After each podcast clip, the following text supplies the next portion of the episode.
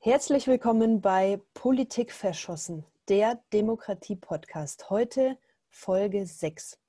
Mein Name ist Susanne Socher. Ich bin Mitglied im Bundesvorstand und Landesgeschäftsführerin von Mehr Demokratie in Bayern. Und ich halt, unterhalte mich heute mit äh, Claudine Niert. Sie ist Bundesvorstandssprecherin von Mehr Demokratie. Und äh, eigentlich wollen wir heute mal über die Zurückeroberung von öffentlichen Räumen während der Krise uns unterhalten. Äh, außerdem auch über den Zwölf-Punkte-Demokratie-Forderungskatalog mit dem Namen Das Virus und die Demokratie. Und am Schluss wollen wir auch nochmal auf die Aussage von Angela Merkel eingehen, die heute ja in der, in der Süddeutschen Zeitung getitelt ist mit Die Krise sei eine Zumutung für die Demokratie. Ja, ich sitze hier gerade im wie so viele Homeoffice äh, in Wasserburg am Inn, das ist in der Nähe von München, und ähm, jongliere zwischen ja, der Arbeit an der Demokratie ähm, und der, der Betreuung der Kinder. Ich komme gerade vom Versteckenspielen, habe mich quasi jetzt ähm, in einem anderen Raum versteckt, um hier diesen Podcast zu machen. Und äh, dieses Hin- und Her-Jonglieren hat was Anstrengendes und auch was Bereicherndes, weil ich gleichzeitig merke, dass sehr viel gleichzeitig möglich ist. Claudine, wie geht's dir? Ich glaube, ich sitze jetzt so ziemlich am anderen Ende von dir, nämlich äh, in der schleswig-holsteinischen Tiefebene. Ähm, das Zoom hoffe ich, äh, beziehungsweise der Ton ist hier hoffentlich stabil, weil das WLAN auch hier hinterm Deich jetzt extremst genutzt wird und manchmal wird es ein bisschen dünn hier hinterm Deich. Und meine Kinder sind ähm, draußen. Ich habe hier so die Teenager und die freuen sich nachher zu ihren Pferden gehen zu dürfen, zu können. Und das ist jetzt hier gerade die ruhige Minute. Es ist heute lustigerweise die erste äh, Konferenz, die ich dir so habe. So gestern hatte ich, glaube ich, zehn Stunden am Stück eine Videokonferenz nach der anderen. Also morgens um acht die erste. Und ich weiß, abends um 22 Uhr habe ich den Laptop zugeklappt und dann wusste ich so, jetzt ist rum. Und noch eine Besonderheit, ich bin tatsächlich auch ähm, seit sechs Wochen so zu Hause und ähm, gehe einmal in der Woche einkaufen. Und heute war ich das erste Mal wieder, ne, wie gesagt, einmal in der Woche, aus sieben Tagen einkaufen. Und war überrascht, also weil jede Woche verändert sich die Stimmung.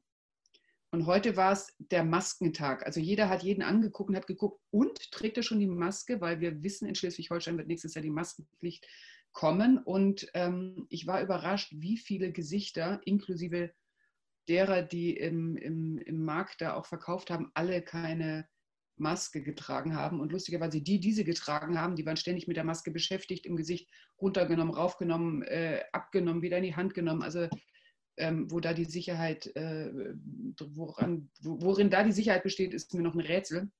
Das war mein ähm, Ereignis mit der Welt da draußen heute.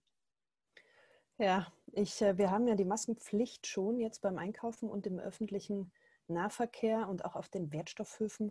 Ich bin wahnsinnig neugierig jetzt, äh, den Bogen zu schlagen zu eurer Aktion nach Bayern. Also ich habe das ja wirklich hier nur aus Schleswig-Holstein mitgekriegt. Ihr in Bayern seid an das äh, Grundrecht der Versammlungsfreiheit rangegangen. Ihr habt gesagt, so, wir gehen jetzt auf die Straße und demonstrieren. Jetzt musst du mir nochmal genau erzählen, wie das Ganze zustande gekommen ist und wie es denn tatsächlich war. Wir haben das letzte Mal gesprochen, da war das ein Abend vor der Aktion, glaube ich. Du warst noch nicht mal sicher, ob sie stattfinden kann. Ja, das war wirklich, äh, ja, glich einem Krimi. Es war im Nachgang echt nervenaufreibend, auch wenn es dann doch so einfach war. Aber so einfach war es ja erstmal nicht. Also es ist ja klar, dass Versammlungen nicht stattfinden dürfen. Und ähm, die Frage stellte sich ja schon auch die Tage davor. Äh, da sickerten dann so Nachrichten durch, kleine Versammlung genehmigt. Das Bundesverfassungsgericht hat schon mal so angedeutet, der Bayerische Verwaltungsgerichtshof hat ein erstes, äh, einen ersten Beschluss gefasst, dass es geht. Und wir wollten es dann tatsächlich wissen, weil ähm, wir natürlich alle schon darunter leiden, dass man sich so gar nicht versammeln darf. Also und, und äh, so mein, mein Hauptanliegen, dann da auch aktiv zu werden, war tatsächlich, dass ich, äh, ich berate ja sonst viele Initiativen, die die Bürgerbegehren machen, die gehen gerade alle nicht, weil die gar nicht Unterschriften sammeln können.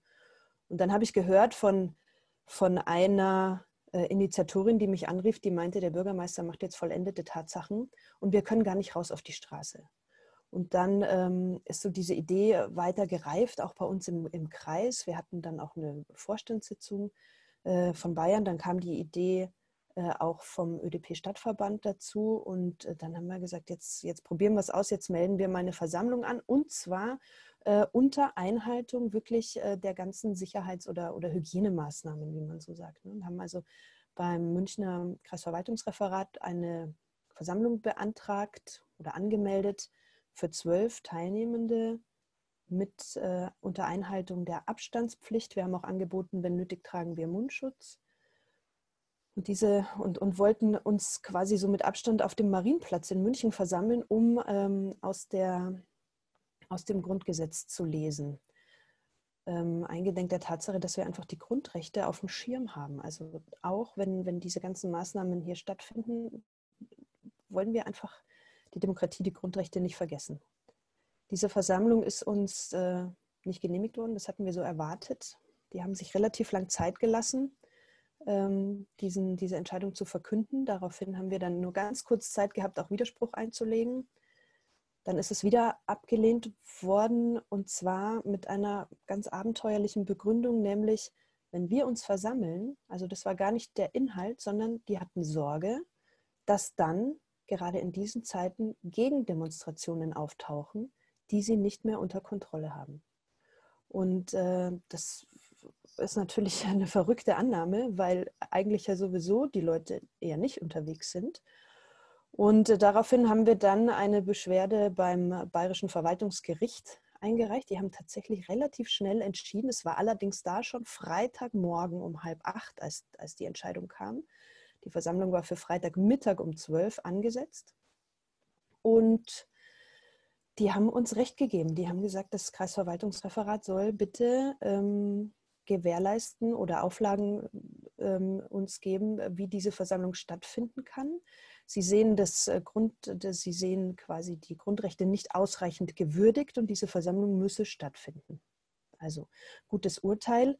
Ähm, daraufhin hat aber das äh, Kreisverwaltungsreferat wieder Widerspruch eingelegt, sodass uns nur noch der Gang zum Bayerischen Verwaltungsgerichtshof blieb. Und der hat dann wirklich in wenigen Stunden, ich glaube, es waren zwei Stunden, ähm, darüber entschieden und gesagt, diese Versammlung muss stattfinden und dann musste sie auch stattfinden.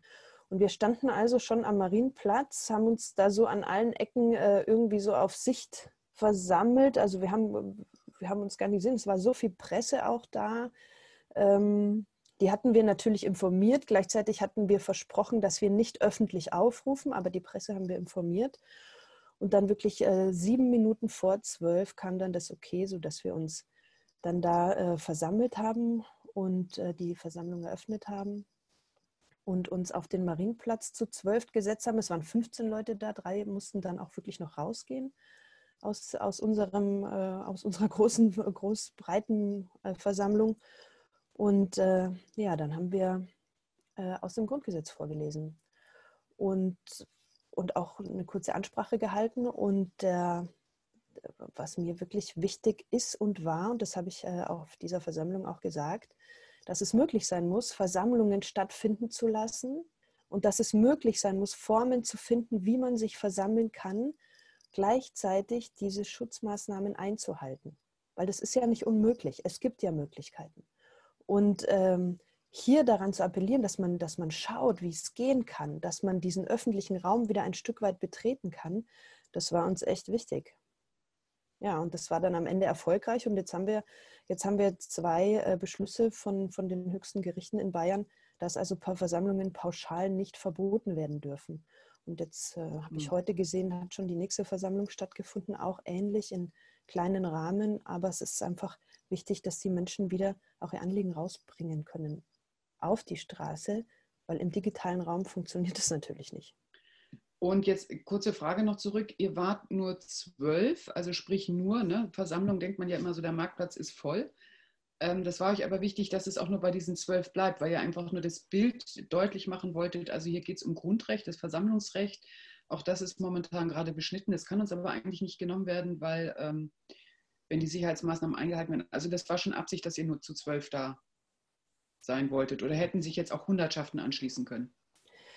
Ja, wir wollten tatsächlich nur zu zwölf sein. Wir waren ja drei Organisationen, der ÖDP-Stadtverband, der Omnibus für direkte Demokratie und Mehr Demokratie, der Landesverband Bayern. Und ähm, wir wollten einfach zeigen, dass man sich treffen kann und wir wollten nicht eine große Demonstration jetzt äh, ähm, letztlich ähm, hier ähm, provozieren. Und das hatten wir auch versprochen, dass wir eben nicht öffentlich dazu aufrufen, sondern den ersten mini kleinen Schritt gehen und überhaupt erstmal diesen Raum ein Stück weit in mhm. Anführungszeichen zurückerobern. Und das ist, da ist schon so viel Kompromiss drin und auch ein Ringen drin, wie kann es denn gehen, dass man überhaupt mal was zeigt, dass man sich überhaupt wieder zeigt, als Zivilgesellschaft wieder zeigt. Mhm. Und es ging überhaupt nicht darum, hier zu provozieren oder eine Konfrontation hervorzurufen. Es ging auch nicht darum, die Maßnahmen in Frage zu stellen, sondern es ging darum zu schauen, wie kann beides funktionieren. Beeindruckend. Und es hat funktioniert. Und das hat funktioniert. Und was mich im Nachgang ähm, wirklich die Woche sehr bewegt hat, ist, dass ich ich mache ja normalerweise Beratung für Bürgerbegehren, Bürgerinitiativen, dass ich diese Woche, ich glaube, es waren schon sieben ähm, Gruppen beraten habe, wie man denn so eine kleine Versammlung machen kann. Also es war auch so eine kleine Initialzündung, würde ich mal sagen. Und natürlich habe ich gemerkt, so rein menschlicher, ähm, das macht ja was mit mir. Es ist da was verboten, dann, hinterfragt man das. Und ähm, dann kriegt man, krieg, kriegen wir da auch recht und, und dann stehen wir da auf diesem Platz relativ, der war ja fast leer. Ähm, und man steht da auch für so ein, für so ein Recht ein. Und das, das war stark, das hat auch, äh, hat auch Gänsehaut verursacht. Und ich hatte natürlich keine Ahnung, wie wird die Resonanz sein. Und dass die Resonanz aber jetzt so ist, dass, dass hier reihenweise die Menschen uns schreiben, vielen Dank. Ähm, das macht uns Mut in dieser Situation. Äh, dass auch jemand hier auf die Grundrechte achtet und dafür einsteht. Und wie können wir das auch machen? Wir wollen auch zeigen, dass, dass, äh, dass wir noch da sind. Äh, das ist schon was, was mich sehr bewegt gerade. Ja, und das Ganze, wenn das interessiert, das kann man ja auch nachlesen auf unserer Website www.mehr-demokratie.de und da auf, auf den Bayerischen Landesverband gehen. Da haben wir, da haben wir das ähm, dokumentiert und auch die Urteile reingestellt. Und was ja auch wunderbar war, dass zeitgleich, und das hat einfach äh, wunderbar geklappt, ohne dass wir es groß abgesprochen haben, wir ja auch vom Bundesverband äh, unser Zwölf-Punkte-Papier vorgelegt haben, ne? das Virus und die Demokratie. Und da ist ja ein Punkt eben genau dabei, Versammlungs- und Demonstrationsrechte erhalten. Und ähm, das freut mich, weil, weil wir natürlich hier ein schönes Papier geschrieben haben und gleichzeitig auch ganz praktisch gezeigt haben, wie es funktionieren kann. Und ich finde es schon immer wichtig, dass man nicht nur Papiere schreibt, mhm. sondern auch ähm, das praktisch unterfüttert. Mhm. So ist es. Ja, wir haben echt dieses Zwölf-Punkte-Papier wirklich äh, auch hart gerungen natürlich im Vorstand. Man diskutiert alles rauf und runter, jeden, jeden Punkt und äh, waren auch noch weitere Punkte, nimmt man die mit rein oder nicht. Und ich merke so, mein, mein, mein stärkster, eigentlich die stärkste Aussage, finde ich, in diesen zwölf Punkten ist die, dass die Demokratie weiterhin funktionieren muss. Also das Parlament muss arbeitsfähig sein, um die Regierung zu kontrollieren. Also ratzfatz werden hier Maßnahmen beschlossen und wer kontrolliert es eigentlich? Also wer, hat, wer, wer guckt eigentlich, dass das noch alles nach dem Rechten geht? Also funktioniert unser Rechtsstaat noch, der die Verfassung schützen soll?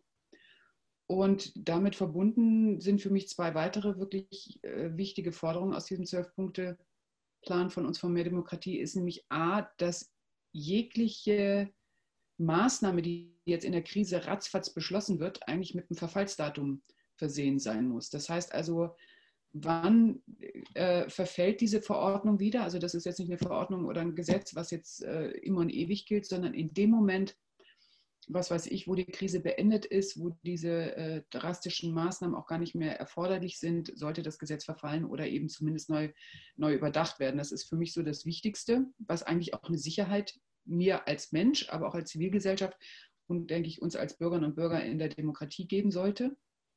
Ähm, weil sonst wird es schon ein bisschen komisch, dass man so von heute auf morgen äh, wegen großer bedrohender Gefahr solche Gesetze verabschieden kann, beziehungsweise auch Grundrechte einschränken kann. Das ist ja schon, ähm, da wird es einem schon komisch. Und das nächste, was für mich ganz wichtig ist, eigentlich ähm, öffentlich zu machen, wie die Maßnahmen beraten werden und beschlossen werden. Also eigentlich, da bräuchten wir einen viel breiteren Diskurs, Diskurs dass wir da auch das Gefühl haben, wir ähm, sind an dem Diskurs beteiligt. Und ähm, damit einhergeht für mich natürlich auch die Einbindung eigentlich ähm, der Bürger und Bürgerinnen. Also ähm, warum werden nur Virologen und Wissenschaftler gehört und ähm, wo sind denn die Soziologen, gut sind auch Wissenschaftler, aber vor allem die Wissenschaftler der anderen Disziplinen der, ähm, und auch der anderen Bereiche letztendlich, der Wirtschaft oder ähm, Lehrer, äh, Erzieher, also letztendlich uns alle. Eigentlich müssen wir, das war ja eine Forderung auch, wir bräuchten eigentlich einen Zufallsbeirat, einen zusammengesetzten Zufallsbeirat ähm, aus Zufallsbürgern, der sozusagen wieder das kleine Mini-Deutschland abbildet und letztendlich die Regierung auch berät. Also wenn, wenn die Wissenschaft das tut, gerade die Virologen, sollte eigentlich auch ähm, ein, ein bürgerratsähnliches Gremium, was du relativ ähm, zügig und schnell besetzen und zusammensetzen musst, ähm, zufallsbasiert eben auch mit am Tisch sitzen so dass du eigentlich wirklich als Politiker, die das, äh, oder die Regierung, die das Ganze beschließt, letztendlich auch weiß, aha, wie nimmt die Bevölkerung das Ganze dann noch auf? Wir sollten an der Stelle auch noch auf den anderen Podcast hinweisen. Ich weiß nicht, welche Nummer das ist. Wir sind jetzt der wievielte hier? Der sechste. Der sechste. Es ist wahrscheinlich der fünfte, vierte oder fünfte Podcast, wo es genau darum ging, ähm, wo Juristen darüber sprechen, ob diese Einschränkung der Grundrechte eigentlich ähm, verfassungsgemäß ist. Und ich glaube, dieser Podcast kann gerade auch äh, für Nicht-Juristen, aber auch für Juristen und so schon sehr interessant sein. Also möchte ich an dieser Stelle doch darauf hinweisen. Ja. ja, das ist, glaube ich, der Podcast Nummer 5 mit Arne Paulsch und Alex Trennhäuser. Genau. Ich glaube, das ist der Crash-Kurs in Einführung über Grundrechte, äh, den man sich ins Wohnzimmer holen kann, der da der da die wichtige Grundlage auch einfach bildet, für, für, für überhaupt mal einen Blick zu kriegen. Ja. Also ich bekomme auch tatsächlich gerade Anfragen, ähm, überhaupt über Grundrechte mal zu sprechen. Also hier in Webinaren, ich habe jetzt eine vom, von einem Jugendverband, die sagen, könnt ihr uns mal ein bisschen besser aufklären über Grundrechte? Und das ist ja schon auch, auch was, was gerade passiert, dass die Menschen wieder darüber nachdenken. Also das, was selbstverständlich war bisher, ist plötzlich zwar natürlich immer noch irgendwie selbstverständlich, ich habe jetzt keine Sorge, dass unser Staat umgebaut wird, ähm, und gleichzeitig aber auch nochmal so diese, diesen Wert der Demokratie sich vor Augen zu führen, den wir, den wir sonst so haben. Ja, ich habe ich hab tiefes Vertrauen drin, dass das alles wieder, wieder in, in äh, richtige und demokratische Bahnen kommt, aber, aber dazu braucht es auch immer ein, eine Wahrnehmung davon, dass, dass wir das normalerweise auch haben in dem Zuge fällt mir gerade ein, völlig, bin ich für völlig d'accord. Wir sind ja äußerlich zurzeit ziemlich eingeschränkt, was Freiheit angeht. Also meine Freiheitsrechte sind massiv beschnitten. Ich kann nicht hinfahren, wo ich will. Ich kann nicht reisen. Ich kann nicht, ne, wie, wie auch immer. Ich habe das Glück, ich lebe auf dem Land. Ich darf hier viel draußen in der Natur sein. Das ist natürlich bei den Berliner Kollegen nochmal ganz anders. Was mir aber jetzt deutlich wird durch die vielen Gespräche mit den Menschen, was sich eigentlich tatsächlich geändert hat. Also sie sind häuslicher geworden, sind mehr drin, äh, vertiefen sich auch mehr, trennen das Wesentliche vom Unwesentlichen in ihrem Leben und räumen auch so ein bisschen auf. Und aber ein Aspekt, der ist ganz interessant, der hat mit der Freiheit zu tun. Ich merke noch eine ganz andere Freiheit, die mir tatsächlich bisher noch niemand nehmen konnte. Und das ist die Freiheit, äh, sage ich mal, die innere Freiheit. Also die Freiheit, mich zu sortieren, zu ordnen, zu bilden, auszurichten, mich mit Texten zu beschäftigen, mich mit Gedanken zu beschäftigen, mich mit Menschen zu verbinden, ähm, die konnte mir bisher noch keiner nehmen. Und es ist sogar erstaunlich, das Umgekehrte ist der Fall. Ich habe noch nie so viel innere Freiheit verspürt wie in diesen äh, Corona-Zeiten. Also dadurch, dass das äußere Leben so runtergefahren ist, alles etwas stiller ist, alles etwas langsamer geht, so wie ich das aus meiner Kindheit kenne, merke ich, dass der, sage ich mal, der häusliche Raum, aber vor allem der Innenraum meiner Gedanken äh, sehr viel größer geworden ist. Und ich habe plötzlich Zeit, mich mit Büchern zu beschäftigen. Ich habe Zeit, äh, so auch banale Willensübungen, Disziplinsübungen mal zu machen oder einfach Sachen, die man sich vorgenommen hat, Texte mal in Ruhe wirklich durchzuarbeiten, Dinge mal auszuformulieren, bis dahin, dass man sich überlegt, wo geht das, das Leben eigentlich äh, die nächsten Jahre hin und wo soll die Gesellschaft eigentlich mal hingehen? Ähm, wie wird sich die Welt weiterentwickeln? Merke ich, lerne ich auch schätzen, diese Seite der, der, der, des Freiraumes. Verstehst du, was ich meine? Also wir sind äußerlich völlig eingeschränkt. Das ist ein großes Opfer, also da zahlen wir echt einen großen Preis. Und die Kehrseite stelle ich gerade fest, es gibt eine innere Freiheit, die kann mir niemand nehmen. Und die auszuloten, die jetzt auszunutzen, auch selber mal zu gucken, wo ist der Krisenmodus, wo sind meine Ängste, wo ist mein Vertrauen. Am Anfang war ich da noch viel mehr mit beschäftigt. Das hat sich dann in den ersten zwei Wochen gelegt und inzwischen ähm, entwickelt sich so ein ganz anderes Vertrauen, also in die, in die, ja, in die ganzen Lebensbereiche, also bis rein in die Institutionen. Also er ist ein spannender Diskurs, ist jetzt mal so nebenbei angerissen. Ja, und ich finde, es ist gar nicht so nebenbei, weil, weil ich erlebe das ähnlich. Äh, dadurch, dass, dass so vieles im Außen wegfällt, was ja eigentlich nicht wesentlich ist, also von A nach B zu fahren oder, oder ähm, den, allein auf einen Termin zu warten, auf die Bahn zu warten, die Kinder rumzufahren, ähm, dreimal in der Woche einkaufen zu gehen, statt einmal. Das nimmt ja alles Raum und Zeit und, und äh, wenn das jetzt nicht ist, dann, dann wird dieser, dieser Raum und diese Zeit, die, die werden so frei. Mhm. Und, ähm, und das erlebe ich auch so. Also es ist, ich habe auch gerade viel Zeit, auch nach innen zu schauen und zu spüren und bin nicht gleich wieder rausgerissen und abgelenkt, weil der nächste Termin äh, sein muss. Ähm, und auch, auch mal so zu schauen, was ist eigentlich in mir so aktiv? Also was beschäftigt mich in dieser Zeit oder, oder auch die Zeit zu haben, äh, das mal zu beobachten, was da passiert. Ähm, das ist was, was ich, was ich wirklich ähm, sehr positiv finde an dieser Zeit. Und es hat aber natürlich auch äh, was, was ähm, zum Teil beängstigendes, ja, weil ja da auch Dinge hochkommen, die, die man sonst so schnell schön wegdrücken kann. einfach so, so manche Sinnfragen oder oder auch mal, ähm, ja, so wie geht es denn eigentlich weiter? Wie geht es denn, also auch die Frage, wie geht es denn nach dieser Krise weiter? Und äh, was ich aber schon merke, ist, darüber auch einen Austausch zu führen, finde ich wichtig und gut für mich. Und das funktioniert ja auch ganz gut über, über unsere Videokonferenzen. Und gleichzeitig fehlt was. Also so also ich glaube, es ist total richtig, jetzt sich mit sich selber auch zu beschäftigen. Und der nächste Schritt muss aber sein, damit auch wieder in den Austausch zu gehen. Also auch das abzuholen bei den anderen. Wo stehen wir denn jetzt eigentlich? Du bist gut.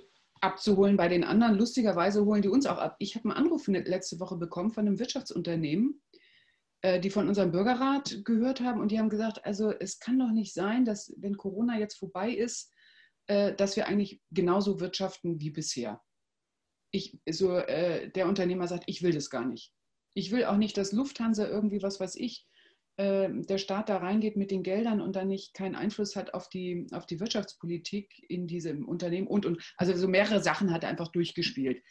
Und hat aber letztendlich äh, mich als mehr Demokratiefrau gefragt, äh, zuständig für die Bürgerräte, könnte man nicht mal einen Bürgerrat dazu machen, um sich zu überlegen, was man jetzt aus diesem Lock und Shutdown eigentlich lernt, ähm, ist ja wie so ein Innehalten, wie so ein Besinnen und sich darüber Gedanken macht, wie man zukünftig eigentlich weiterarbeiten möchte. Also möchte man genauso in der Wirtschaft weitermachen und produzieren äh, und, und, und die Ressourcen ähm, ausnutzen und ausbeuten und auch nach den äh, Shareholder Value Gesetzen, was weiß ich, was alles ähm, weiterarbeiten. Und er sagt, er will noch nicht mal sagen, ja oder nein, das will ich. Er möchte den Moment nutzen, innezuhalten und zu fragen, wo stehen wir denn gerade? Wir haben irgendwie eine Klimadebatte in den letzten Jahren gehabt, die hat eigentlich zur Folge, dass wir ganz anders in Zukunft wirtschaften müssen und einfach unser Verhalten ändern müssen. Das äh, fand nicht statt. Jetzt kam Corona. Vieles davon wird jetzt umgesetzt, zwangsläufig. Bis dahin das, ne, fliegt kein Flugzeug mehr. Ähm, die Leute konsumieren viel weniger. Und ähm, ja, gäbe es die Möglichkeit, dazu einen Bürgerrat zu machen und sich zu beraten. Gerade was die Wirtschaften angeht. Und das fand ich eigentlich einen ziemlich interessanten Gedanken, weil den jetzt nicht du und ich ausgeheckt haben. Ne? Wir mehr Demokratie versuchen ja immer die Räume ähm, zu schaffen, dass politische Inhalt beweg, Be Inhalte bewegt werden können und am Ende ähm, auch eine Empfehlung abgeben können oder auch Dinge abgestimmt werden können, wie im Volksentscheid. Und jetzt kommt aber mal so ähm, aus der Wirtschaft eine Anfrage und sagt, ich habe eigentlich die und die Frage, ähm, ist dafür nicht das Format auch anzuwenden? Schön, schönes Beispiel. Ich bin total überzeugt davon, dass wir, dass jeder einzelne von uns so viel Kreativität in sich hat und wir durch, durch, durch so ein Hamsterrad, in das wir ja manchmal reingeworfen sind, gar nicht mehr dazu kommen, diese Kreativität auch ähm, sich entfalten zu lassen wenn man, wenn man denkt, auch in dieser Krise, was da jetzt an Möglichkeiten äh, schon passiert sind. Ja, man unterstützt plötzlich die Alten äh, mit dem Einkaufen. Äh, da in Italien haben die Leute gesungen auf den, auf den Balkonen. Also auch so schöne Sachen, so kreative Sachen, so verbindende Sachen und auch so dieses, diese, ja, es ist schon fast so eine kollektive Intelligenz, äh, die auch abzurufen. Also ich glaube, da können wir so viel lernen. Da können wir noch so viel, das einfach überhaupt mal anfangen anzuzapfen. Allein die Frage mal zu erlauben, was können wir denn anders machen? Aber Susel, die Politik und die Regierung war auch schon ziemlich kreativ, oder? Also, weißt du, wenn man überlegt, in Zukunft kann keiner mehr sagen, das ist alles nicht möglich. Also wir hatten doch bisher immer so auch den Gedanken in der Zivilgesellschaft, die Politik ist geknechtet äh, von der Wirtschaft, von den Finanzmärkten, die Politik kann nichts regulieren, ähm, das hat alles seine eigenen Gesetzmäßigkeiten so. Und die mehr ist doch mal gegessen, oder? Also, dass Politik nicht gestalten kann und nur begrenzt gestalten kann, das kann mir keiner mehr erzählen. Wenn der Wille da ist und wenn die Not da ist, kann die Politik sogar so tief eingreifen, dass die Welt einfach stillsteht. Und so viel Kreativitätspotenzial, ähm, weiß ich nicht, habe ich dem bisher nie, habe ich diesem Bereich nie zugetraut. Und das jetzt mal ins Positive zu wenden, zu sagen, okay Leute, also wenn die Angst groß genug ist, die Gefahr groß genug ist, dass äh, uns ein Virus überrollt, ähm, dann muss es doch auch möglich sein, mit Kreativität in, sage ich jetzt mal, ohne Angst, sondern im Vertrauen in eine gute Zukunft auch kreativ zu werden und wirklich gestaltend einzugreifen. Ja, ich, äh, ich muss, glaube ich, ein bisschen widersprechen, weil so wahnsinnig kreativ aus der Politik war es ja aus meiner Sicht jetzt erstmal nicht in dem, also es war ein krasser Einschnitt, einfach mal zu sagen, wir fahren alles runter. Das ist noch nicht so kreativ, finde ich. Meinst du, es ist eher eine Mutfrage, ne? Das ist eine Mutfrage. Was es zeigt, ist, dass ganz viel möglich ist. Ich glaube, die Kreativität brauchen wir jetzt. Und ich bin total überzeugt, dass auch die Politik jetzt Unterstützung braucht, äh, zu schauen, wie kommt man da wieder gut raus? Was braucht es jetzt? Wer braucht jetzt was? Und, und ähm, das kann doch nur zusammen funktionieren. Also ich glaube, da ist doch jeder Einzelne aufgerufen, zu überlegen, ähm, wie kann es denn jetzt gut gehen, alle miteinander. Weil das, was wir bisher gesehen haben, ist ja, dass ja sehr, dass einfach vorgegeben wurde, was, ähm, was zu tun ist, was jetzt die Maßnahmen sind. Das wurde nicht groß diskutiert. Das wurde einfach so gemacht, das wurde so entschieden. Ähm, naja, na, einfach so entschieden. Also das Ringen, also ich sage mal, das Ringen der Politik haben wir schon gemerkt, der Politik und vor allem auch der Regierung. Und was ich schon positiv fand, äh, in den Jahren davor sie, wird ja auch über vieles diskutiert. Und selten hat ein Politiker mal zugegeben, dass er es nicht besser wüsste. Sondern in der Regel war ja immer die Antwort schon da für die Frage, die auf dem Tisch lag. Und jetzt hatte ich das erste Mal das Gefühl, siehst du die Unsicherheit selbst in der Politik, in der Entscheidungsfindung? Bis dahin, dass sie auch gesagt haben, ich bin mir nicht sicher, ob das, was diese Maßnahmen, die wir heute beschließen, ob das die richtigen sind. Das werden wir erst nach der Krise wissen oder vielleicht gar nicht. Aber nach heute kann ich, nach, heut, nach heutigem Kenntnisstand der Lage kann ich nur so und so raten zu entscheiden oder kann, kann nur so und so entschieden werden. Und das war interessanterweise für mich, das habe ich in einem anderen Podcast, glaube ich, auch schon mal gesagt, war das entspannend. Also ich hatte das erste Mal das Gefühl, die Politik erzählt mir nicht äh, äh, äh irgendwelche festgefahrenen Antworten und gibt mir vor allem nicht das Gefühl, dass sie schon genau weiß, wo es lang geht, sondern gerade, dass sie nicht wussten, wo es lang geht. Und auch jetzt die Diskussion, dass sie eigentlich noch nicht genau wissen, wie sie aus der Krise rauskommen, ähm, entspannt mich dahingehend, was ich, weil ich denke, jetzt sind sie wirklich wach. Jetzt sind sie wirklich am Ringen und sich äh, am Beraten und am Austauschen. Und klar, da bräuchten sie natürlich auch noch eine Unterstützung, ähm, denke ich mal, auch von der Zivilgesellschaft und auch von, von der Bevölkerung. Ähm, aber das ist eigentlich ein, ein guter, ein guter, guter Zustand. Der wird so, so selten benannt, diese Offenheit. Ich, ähm, ich würde jetzt gerne noch auf, auf diese Aussage von, von Angela Merkel kommen ähm, die ja, wo die Süddeutsche heute getitelt hat, ähm, die Krise sei eine Zumutung für die Demokratie. Wie verstehst du das denn? Wie ist denn das gemeint? Gute Frage. Wahrscheinlich müsste man Merkel selber dazu fragen, weil ich glaube, es war die Titelseite ne, von der Süddeutschen, das ist mhm. irgendwie die Überschrift. Die Krise ist eine Zumutung für die Demokratie. Hat sie nicht noch da im Nachsatz noch einen zweiten Satz dazu gesagt? Ja, es ging auch darum, dass man, äh, also es ging auch darum, dass diese Öffnungsdiskussionen jetzt nicht so schnell stattfinden sollen. Und das kann man ja so oder so sehen. Ne? Also eine Zumutung für die Demokratie, die Krise als Zumutung. Es wird der Demokratie einfach zugemutet. Es wird sehr viel unserer Demokratie gerade zugemutet. Und die Frage, die sich mir stellt, ist ja, äh, ist das gut oder schlecht? Also mhm. können wir unserer Demokratie, ist sie einfach so stark, dass wir ihr das jetzt zumuten können? Oder, oder bröckelt die Demokratie dadurch? Kriegen wir ein Problem? Also ich könnte dir mal sagen, wie ich mir wünschen würde, dass sie den Satz gesagt hat. Ja.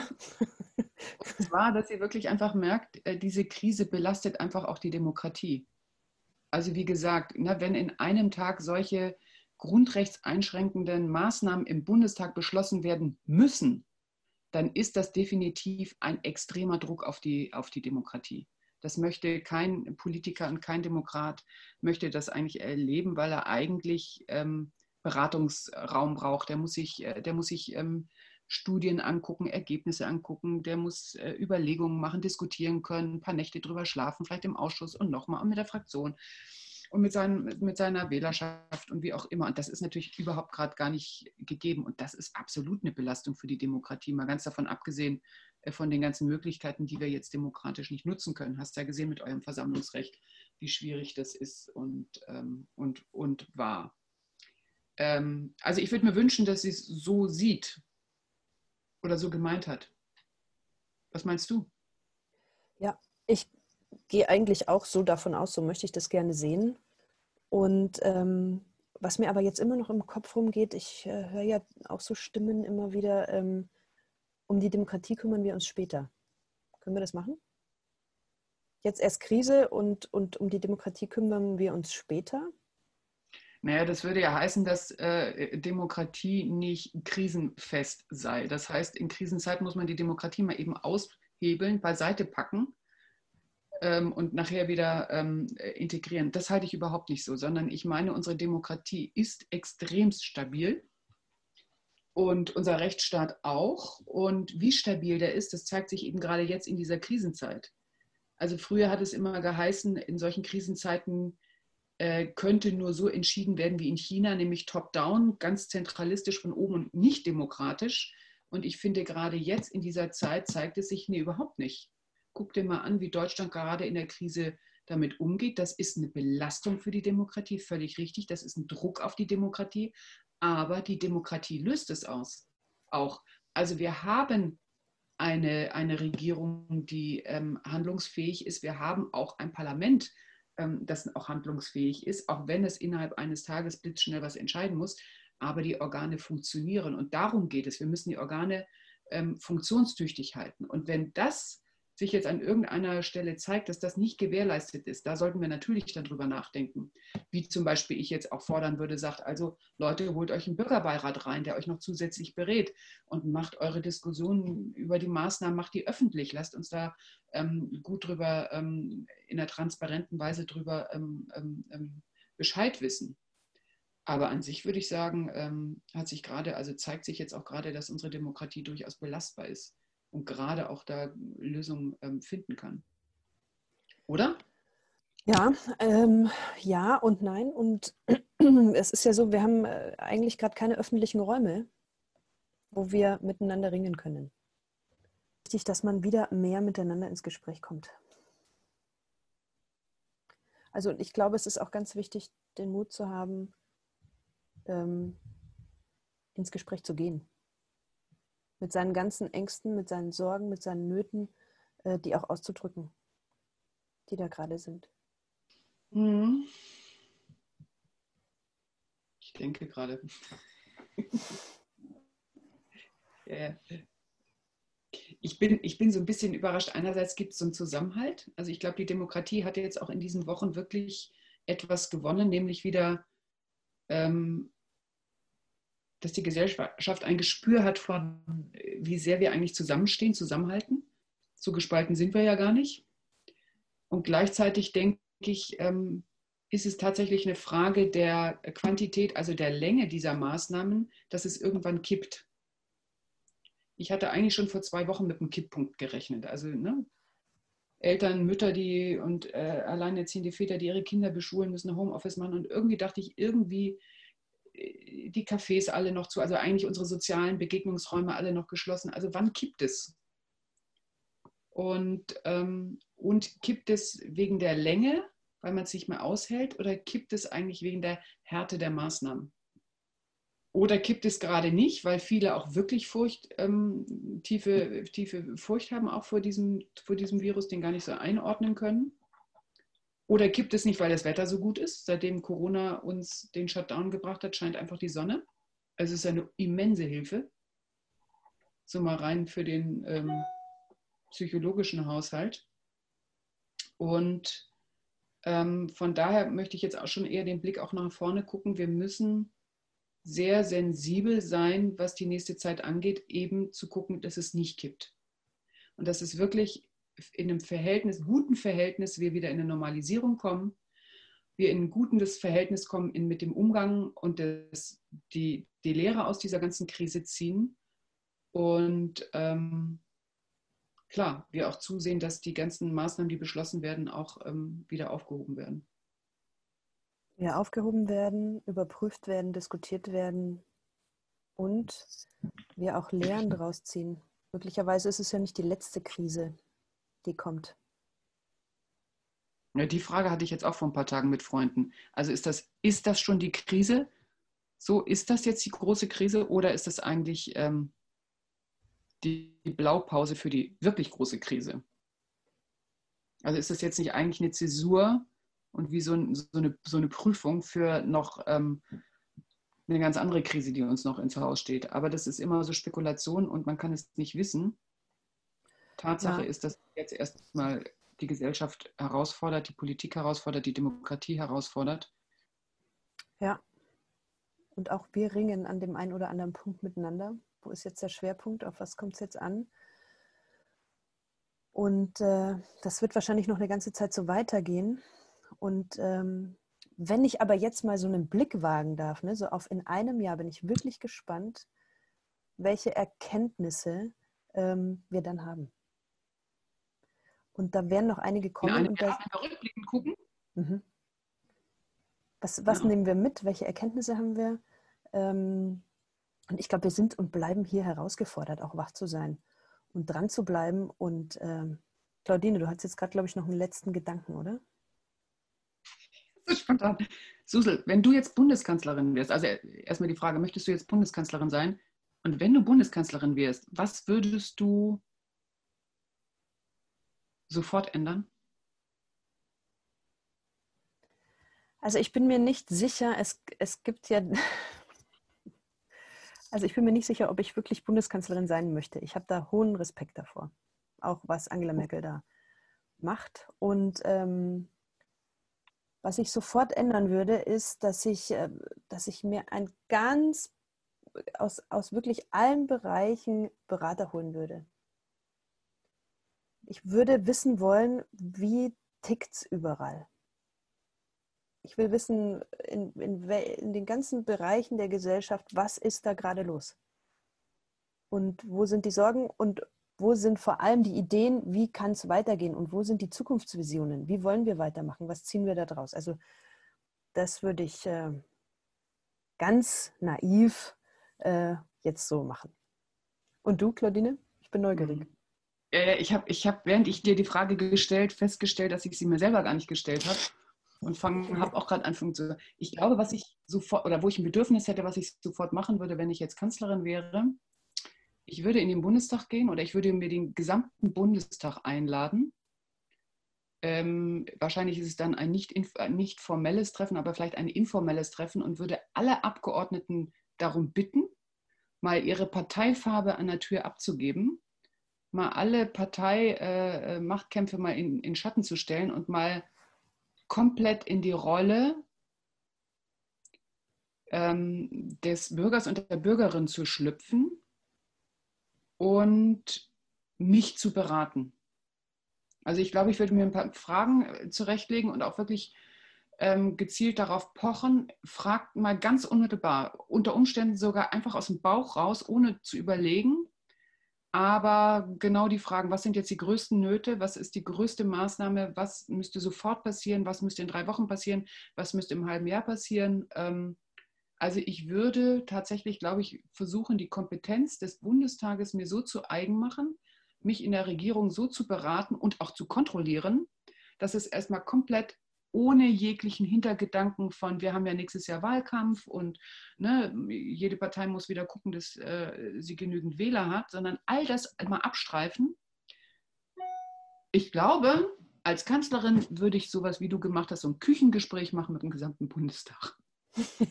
ein gutes Schlusswort, ne? Ja, genau. Ja, dann sagen wir an dieser Stelle vielen Dank fürs Zuhören. Mhm. Vielen Dank, Claudine, für das Gespräch. Es folgen ja noch viele wahrscheinlich. Und wir freuen uns, wenn Sie wieder einschalten bei unserem nächsten Podcast Politik verschossen, der Demokratie-Podcast. Tschüss. So, tschüss.